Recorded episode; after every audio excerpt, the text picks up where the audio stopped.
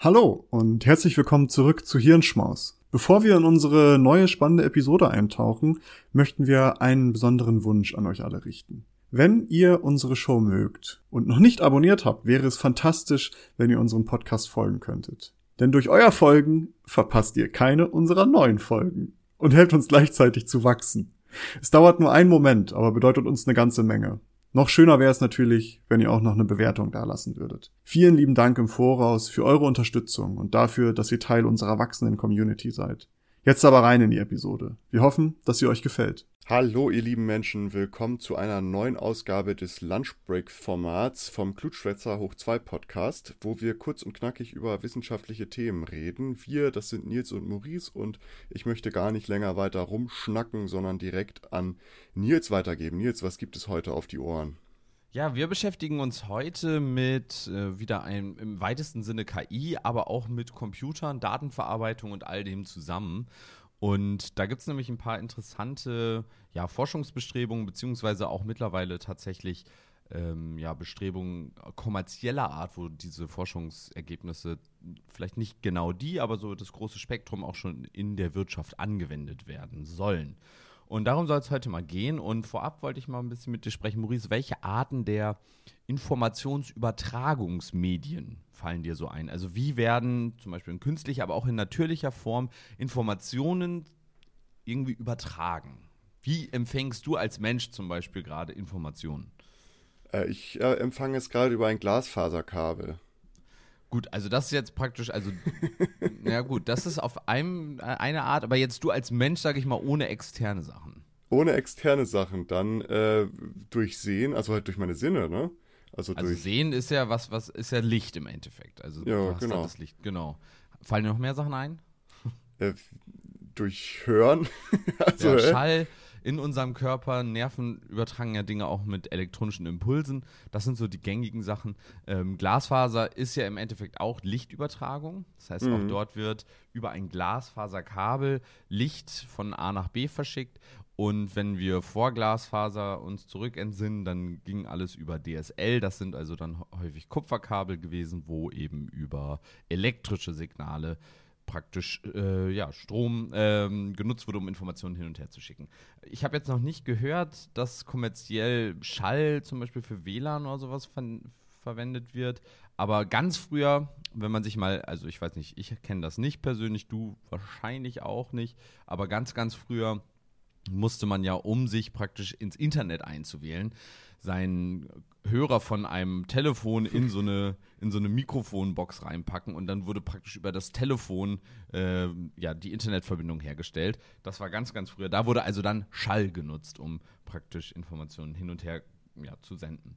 Wenn wir uns jetzt Computer selbst anschauen, heutzutage, dann funktionieren die eigentlich alle auf dem praktisch elektronischen äh, ja, Weg. Also das heißt, die Berechnungen finden auf elektronische Art und Weise statt. Wir haben also im Prinzip verschiedene elektronische Schaltungen, im, äh, den, also in diesem Fall auch noch verschiedene Komponenten. Und die sorgen praktisch dann dafür, dass wir ähm, bei Eingaben irgendwelche Ausgaben erhalten. Also Beispiel, die CPU besteht ja aus einer Vielzahl, mehrere Milliarden Transistoren in der Regel. Und diese Transistoren, die sind im Nanometerbereich groß, also so sieben, fünf 5 bis 7 Nanometer bei den aktuellen Geräten. Und äh, durch die Verschaltung, die können halt 0 und 1, wir kennen das, binäre äh, Werte können die annehmen und durch die Verschaltung können wir dann eben praktisch alles Mögliche, was wir uns vorstellen können, erzeugen. Dafür haben wir unsere Programmierung, das heißt, wir programmieren irgendwelche Programme und die werden dann auf diesen Prozessoren ausgeführt und damit sind das sehr, sehr vielseitige, anwend vielseitig anwendbare Geräte. Wir kennen das ja alle, was man damit so machen kann. Das Problem, oder es gibt mehrere Probleme.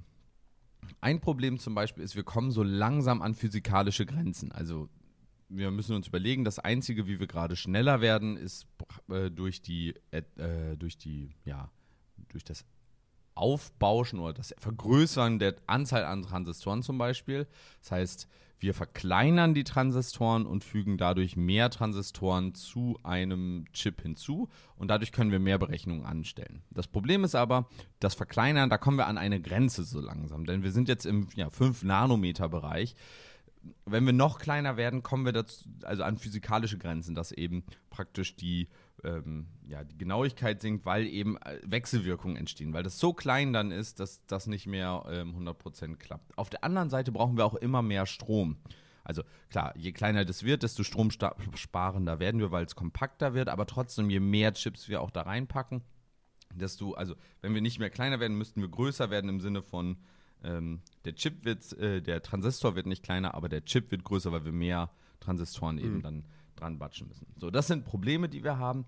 Und das sind Probleme, die auftreten, weil wir eben solche General Propose Prozessoren haben. Wir wollen ja alles Mögliche damit machen, deswegen müssen die möglichst allgemein sein. Es gibt aber auch die Gegenbewegung. Also wir kennen das von zum Beispiel Handys, die jetzt mit diesen KI-Prozessoren ausgestattet werden oder zum Beispiel Grafikkarten oder Bitcoin-Miner, die praktisch auf bestimmte Aufgaben hin optimiert wurden. Das heißt, wir haben dort Chips und ähm, Prozessoren, die eben eine besondere Aufgabe machen, die besonders gut, aber alles andere halt nicht wirklich können. Das hat den Vorteil zum einen, dass wir ganz, also diese Aufgabe deutlich effizienter durchführen können. Das hat den Nachteil, dass wir alles andere damit nicht durchführen können. Also, also diesen Chip als einzigen Chip ins Handy zu bauen zum Beispiel wäre es nicht sinnvoll, aber einen von diesen Chips im Handy zu haben für die ganzen KI-Aufgaben, die in unseren Handys passieren, und das sind ja eine Menge, ähm, das ist sehr sinnvoll. So. Kommen wir jetzt zum eigentlichen Thema.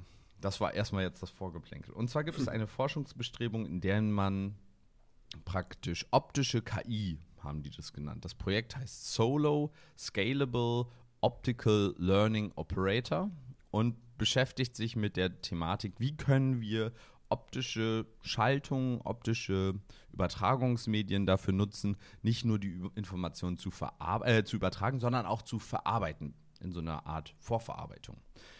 Das Projekt hat in dem Fall ein, als Beispiel die Erkennung oder den Unterschied äh, zwischen Hund und Katze sollte äh, also erkannt werden. Wir haben normalerweise dafür praktisch große neuronale Netze und die machen ganz viele mathematische Berechnungen, die ganz häufig auftreten und das sind also Berechnungen, die ganz häufig gemacht werden müssen, die kosten sehr viel Zeit, sind aber im Endeffekt sehr einfach und sind immer die gleichen.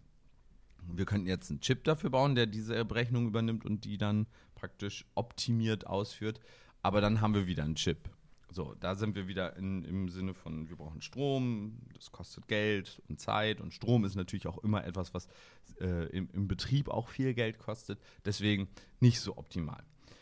Was ist jetzt die Lösung? Die Lösung ist, es gibt praktisch eine Glasfaserkabelverschaltung zwischen einem Bildschirm, einem passiven Bildschirm, durch den ein Laser durchgeschickt wird. 600 mal 600 Pixel ist das Ding groß. Dieser Laser geht dann durch das Glasfaser. Und da wird das Bild praktisch durch diesen Aufbau des Glasfasers, jeder Teil des Bildes wird praktisch übereinander gefaltet und am Ende kommt praktisch ein neues Bild aus dem Glasfaserkabel raus. Und dieses neue Bild wird dann in ein künstliches neuronales Netz einge, äh, eingepackt und, oder eingegeben. Und da kommt dann praktisch raus, ähm, hier, das ist ein Hund oder das ist äh, eine Katze. Dadurch, dass diese durch diese Verschaltung, also durch die Struktur des Glasfaserkabels, die op darauf optimiert wurde auf diese Aufgabe, findet praktisch eine Vorverarbeitung statt, ohne dass da tatsächliche Berechnungen machen, gemacht werden müssen, sondern einfach durch die Art, wie das übereinander gefaltet wird und dadurch, dass wir praktisch keine Verlustleistung haben. Also wir jagen das Licht praktisch am Anfang durch und diese Operationen, die sind so gesehen kostenlos. Da geht kein Licht verloren durch diese Operation. Dadurch ist das viel effizienter. Und wenn wir uns jetzt vorstellen, wir würden da ganz komplexe Berechnungen dann auch in so ein Kabel irgendwie einbauen können, dann wäre das nochmal effizienter. Am Ende haben wir wieder ein neuronales Netz. Jetzt könnte man sagen, ja gut, was haben wir denn gewonnen, wenn wir am Ende trotzdem immer noch ein neuronales Netz brauchen, um diese Berechnung durchzuführen. Das ist ja im Endeffekt dann, ja, Perlen vor die Säue. Aber wenn man sich jetzt, da muss man wissen, wie funktionieren künstliche neuronale Netze ohne Glasfaserkabel zur Bilderkennung. Da benutzt man die CNNs, also Convolutional Neural Networks. Das sind ganz, ganz viele Schichten. Wir haben also ähm, am Anfang eine große Schicht, die Eingabeschicht und dann gibt es solche sogenannte Pooling Layer, das sind dann ganz kleine Schichten. Da wird auch so gesehen eine Faltung gemacht, sowas, was in diesem Kabel auch passiert. Also wir kombinieren bestimmte Bereiche, also normalerweise schaut man sich jedes Pixel eines Bildes an und da in diesen Pooling Layern, da guckt man sich dann so eine ganze Menge von Pixeln an. Dann gibt es wieder eine große Schicht, in der wir dann praktisch diese Pools, nenne ich es mal, ähm, weiter analysieren. Dann gibt es wieder Pooling-Layer, wieder Schichten. Das heißt, wir haben ganz, ganz, ganz viele Neuronen und jedes Neuron muss eine Berechnung machen und wir haben diese Übertragung, also relativ viele Schritte. Und bei der, ähm, ja, bei der Verwendung von diesem Strom, äh, von diesen Glasfaserkabeln, brauchen wir am Ende im Endeffekt nur eine Schicht mit den, sagen wir mal in dem Fall, ähm, Anzahl der Pixel an Neuronen, also 600 mal 600 Pixel äh, wären das und das wären die Anzahl der Neuronen und jedes Neuron davon ist mit der Ausgabeschicht von dem, ähm, von dem neuronalen Netz verbunden. Das heißt, wir haben nur Eingabeschicht, Ausgabeschicht und das ist sehr wenig für ein neuronales Netz. Also im Vergleich zu den künstlichen, also den Convolutional Neural Networks, haben wir da fast keine Berechnung. Und das ist halt einmal diese Aktivierung ausführen, das ist relativ kostengünstig und dann praktisch die Ausgabe berechnen. Und die Operation oder dieses Vorhaben hat relativ gut geklappt. Ähm, denn ja, es hat sich gezeigt, dass das damit möglich ist.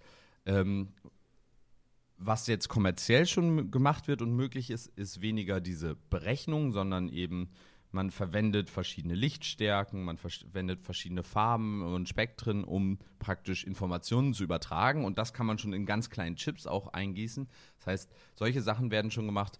Ähm, und das neue Projekt in der Hinsicht geht halt den Schritt weiter und sagt halt, wir können auch noch krassere Berechnungen in Form von durch die Struktur des Glasfaserkabels können wir bessere Berechnungen anführen.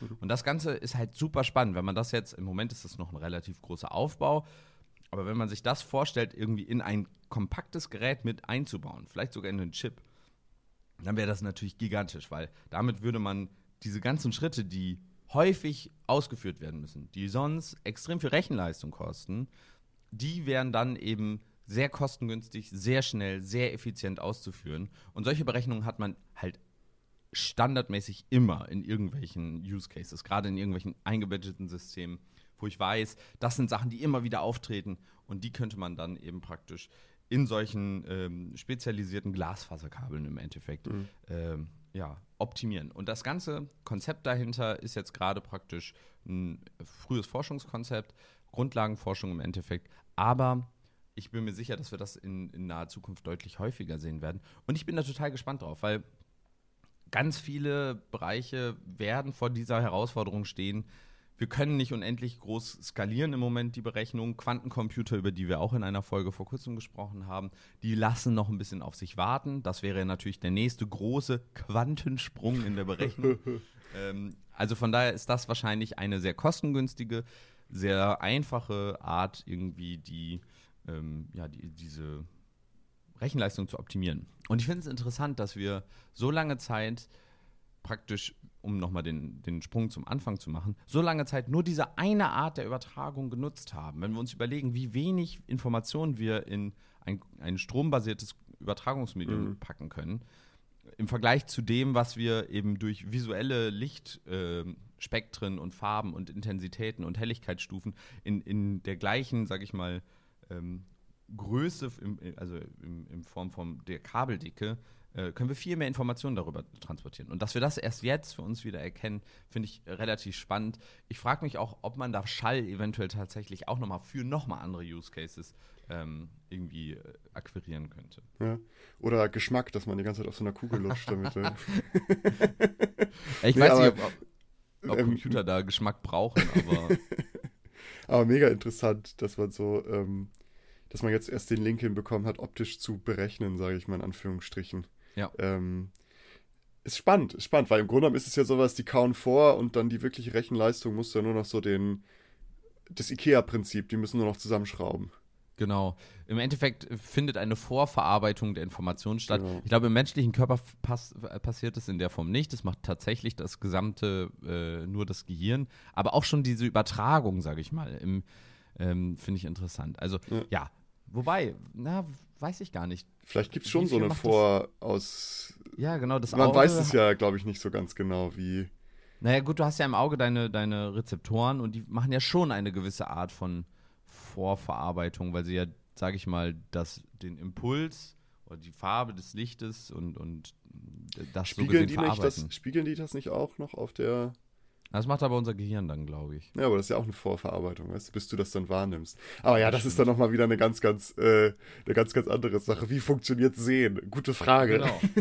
Habe ich noch Aber- nie verstanden. Da, da blick ich nicht durch. Äh, ähm, aber vielleicht noch ein paar Querverweise, weil das passt ja ganz gut zu ganz vielen. Also du hattest schon die Quantencomputer-Episode äh, erwähnt, die du mal gemacht hattest. Sehr spannend, da kann man auf jeden Fall mal reinlauschen. Äh, wo mich das auch daran erinnert an, ähm, an die Soft Robot-Episode, weil da ging es Mhm. dann um äh, Flüssigkeit-basierte Berechnung, also das ist Ja. mit Flüssigkeiten, Computer, Liquid Computing. Ähm, auch sehr interessant, kann man auch mal reinlauschen. Und was auch noch dazu passt, was Limitationen angeht, ist äh, die Episode über Datenspeicherung, die wir mal gemacht haben. Ja.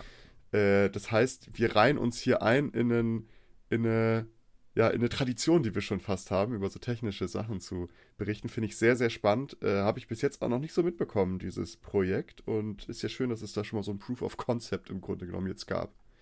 Total. Also ich bin äh, auch sehr gespannt, äh, was da in Zukunft noch auf uns zukommt. Sehr schön. Wunderbar. In dem Sinne sind wir auch für heute durch. Ich danke euch fürs Zuhören. Ich danke dir für deine Zeit, Maurice. Gerne, Ich- gerne.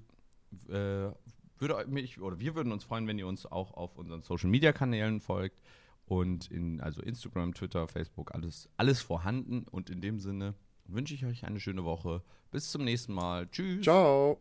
Danke, dass ihr diese Episode komplett gehört habt. Solltet ihr uns hier noch nicht folgen, würden wir uns sehr freuen, wenn ihr unseren Podcast abonniert und bewertet. Wir stecken viel Arbeit in dieses Projekt und freuen uns über jedes Feedback. Folgt uns gerne auch auf Instagram und oder Twitter, wenn ihr absolut nichts mehr verpassen wollt. Links dazu findet ihr in der Episodenbeschreibung. Danke für den Support, hoffentlich bis zum nächsten Mal.